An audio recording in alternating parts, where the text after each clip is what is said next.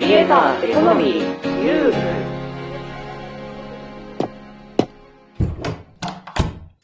おはようございます。かぐわです。クリエイターやインフルエンサーの収益化や未来についてゆるーく深掘っていく番組、クリエイターエコノミーニュースです。はい、先日、月宮さんの配信をしたんですけども、月宮さんがあまりにすごくてですね、私テンション上がって、そう、月曜日はギリギリ著作権の日だったっていうのを すっかり忘れてしまいました。というわけで、早速行ってみましょう。著作権侵害のギリギリを攻めて、二次創作をどんどんやっていこう。ギリギリ著作権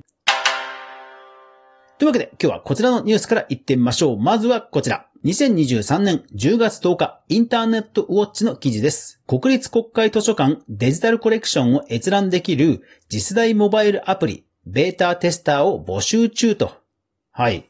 えー皆さんこちら何のことかと言いますと、国立国会図書館ってあるじゃないですか。で、そこで、まあ、日本のいろいろな文化的な資産、歴史の重要なものをアーカイブにしていこうというプロジェクトがありまして、その資産がデジタルになっていて、もうウェブサイトとかで見られるんですよ。で、それを、まあ、モバイルアプリでね、えー見られるようにしようというアプリを作っていると。で、そのテスターをね、えー募集しているという記事なんですよ。で、このニュースがあって、ギリギリ著作権第4回目は、その国立国会図書館にアーカイブされています、月岡義俊さんです。それでは早速行ってみましょう。ハッシュタグクリエコ月岡義俊さんは幕末から明治中期にかけて活動した浮世絵師さんです。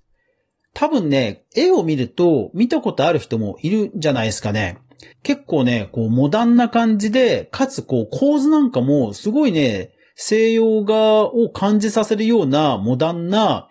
デザインで、結構いろんなところで多分見てる人いると思います。特に有名なのは月百詩というシリーズで、まあ月があって、そして風景があって、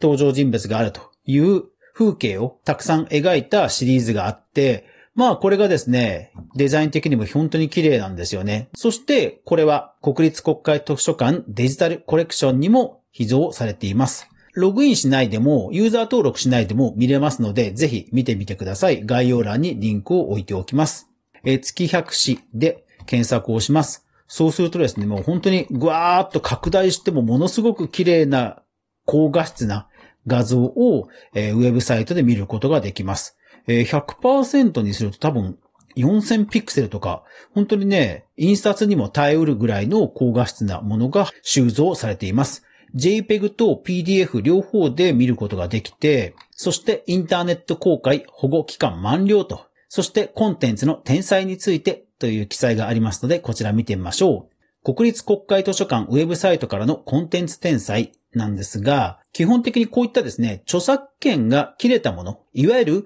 パブリックドメインと呼ばれるものを収蔵しているんですね。ですので、この転載、まあ、いわゆる利用についての規約が書かれているんですけども、ここにもうはっきりですね、商用利用も可能ですと書いてあるんです。つまり、あなたがこのデジタルデータをダウンロードして、そして、Kindle 本にして、Amazon で売ってもいいんですね。これ、全く問題ないんです。もちろんですね、出典元を書くというのはマナーとして必要ですので、そういったところはね、ちゃんと書くとしても、これ全く問題ないんですね。ですから、この国立国会図書館ウェブサイトに限らず、いわゆるパブリックドメインと呼ばれるものは、まあそういった商用利用も含めて、まあ要は著作権の保護期間が切れて、人類みんなの財産共有のものになったということなので、そういう利用もできるということなんですね。ですからもうこれはギリギリどころではなくて全然 OK ということなんですね。国立国会図書館デジタルコレクションの前身として、近代デジタルライブラリー、通称金デジと呼ばれるものが立ち上がったんですけども、その金デジが立ち上がった時に、結構ね、一斉に各社が、このパブリックドメインの画集みたいなものを電子書籍出版したんですよね。例えば、木の国屋も、すごいですよ。あの、文化庁のプロジェクトとして、エロエロ創始っていう、あの、当時、発禁になった、そういう書籍も、デジタルになっていて、それをね、普通に売ってたんですよね。で、Kindle でも当然、これらの浮世絵などの画集は普通に売っています。ですから、Kindle 本出版してみたいなと思う方、この画集を試しに練習として出版するというのは全然ありなんですよね。そして、これらの名前が知れている人の画集っていう意味では、やっぱりね、それなりにアクセスあるので、本当におすすめです。その公開された当時の記事で、高野亮さんという現在 NPO 法人本 JP の理事長をやっています高野亮さんが IT メディアで書かれた記事がとても参考になりますので、こちらも概要欄にリンクを載せておきます。当時の点数ですけども、インターネット公開が古典書？7万点、図書？35万点、雑誌？5000点。などなどですね、本当に多くのデジタルアーカイブがあるんですよね。で、まあ、これ世界的にもこういう動きがあって、いろいろな美術館とかでもパブリックドメインの絵画をオープンにしてパブリックドメインにしてると。いう動きはですね、もう世界的にもあるんですよね。ですからそれに日本も乗っかってるということですね。さて、パブリックドメインなんですけども、著作権が切れたということについてもう少し見ていきましょう。著作物の保護というのは国によって異なります。日本の場合は一般的には著作者の死後70年を経ちますと著作権が切れてパブリックドメインになるというふうに言われています。また、著作者がわからない無名の著作物の場合は公表後70年でしたり、あとは団体名義で作られた著作物などは公表後の70年ですとか、えもろもろ例外的な処理はあるんですけども、日本の場合は基本的にまあ70年というところを抑えつつ、あともう一個抑えるとしたら戦時加算というものですね。まあ第二次世界大戦のま混乱を考慮して、約10年保護期間を加算するというものがありますので、まあその当時の頃の著作物だとおぼしきものは、まあちょっと注意した方がいいというぐらいですね。そして、著作物の保護期間は国によって異なります。基本的にはベルヌ条約、バンコク著作権条約という2つの条約があって、まあ世界の179国、100国が加入している、結んでいる条約で、日本もこれを結んでいます。この条約を結んでいる国同士であれば、それぞれの国の著作保護機関で運用すれば OK ということになります。また、著作権が国によって保護期間が変わるという点においては例外もあるんですよね。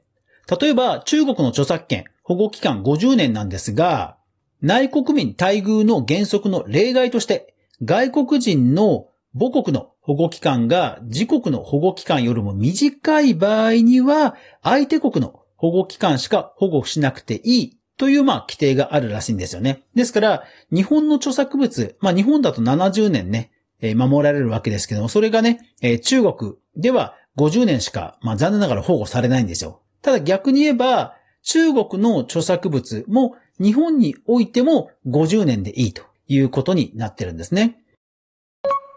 なので、このあたりは本当にあの、著作権が切れたタイミングで様々なメディアで、まあ、ニュースになったりします。例えば、フォーブスジャパンのこちらの記事。2023年1月5日の記事なんですが、あの有名なシャーロック・ホームズ、その小説のうち、東大へなどの小説の著作権が切れるということでも話題になっていました。これ何が話題かというとですね、シャーロック・ホームズの作品の中でもですね、1923年から1977年の間に発行された著作物の中には、表後95年の保護期間を与えるものがあって、いやー長いですよね。で、それがまあパブリックドメインに移行したので、まあ話題になったということなんですよね。ですから、シャーロック・ホームズはもうほぼほぼ、まあ、読めるんではないでしょうか。青空文庫などでは、もうすでにね、えー挿絵入りで読めるものもありますよね。ちなみに、青空文庫のこの小説を使うときには注意がありまして、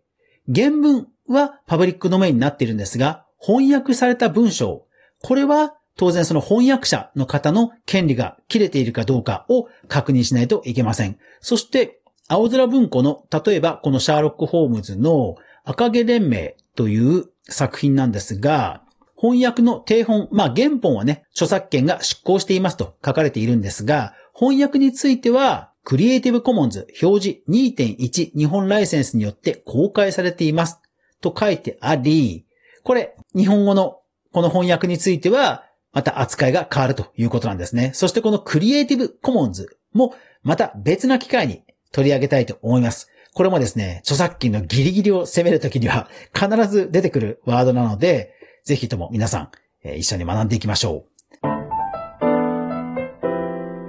ハッシュタグ、クリエコ。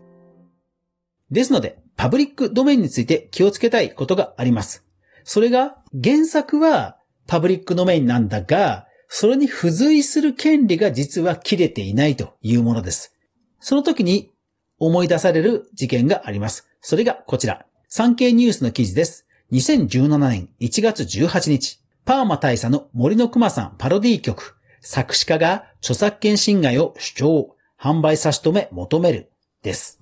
はい。同様の森の熊さん、皆さんもね、ご存知ですよね。で、この元々の曲ですね。曲の方は、まあ、古くから親しまれている、まあ、民謡ですよね。ですから、パブリックドメインではいいと思うんですけども、この歌の歌詞ですね。歌詞について。番組はこのまま続きますが、ラジオトークの皆さんはここで一旦終了です。ぜひ、ポッドキャスト、スタンド FM、YouTube、他の媒体でフル視聴してください。ではでは。ハッシュタグ、クリエコ。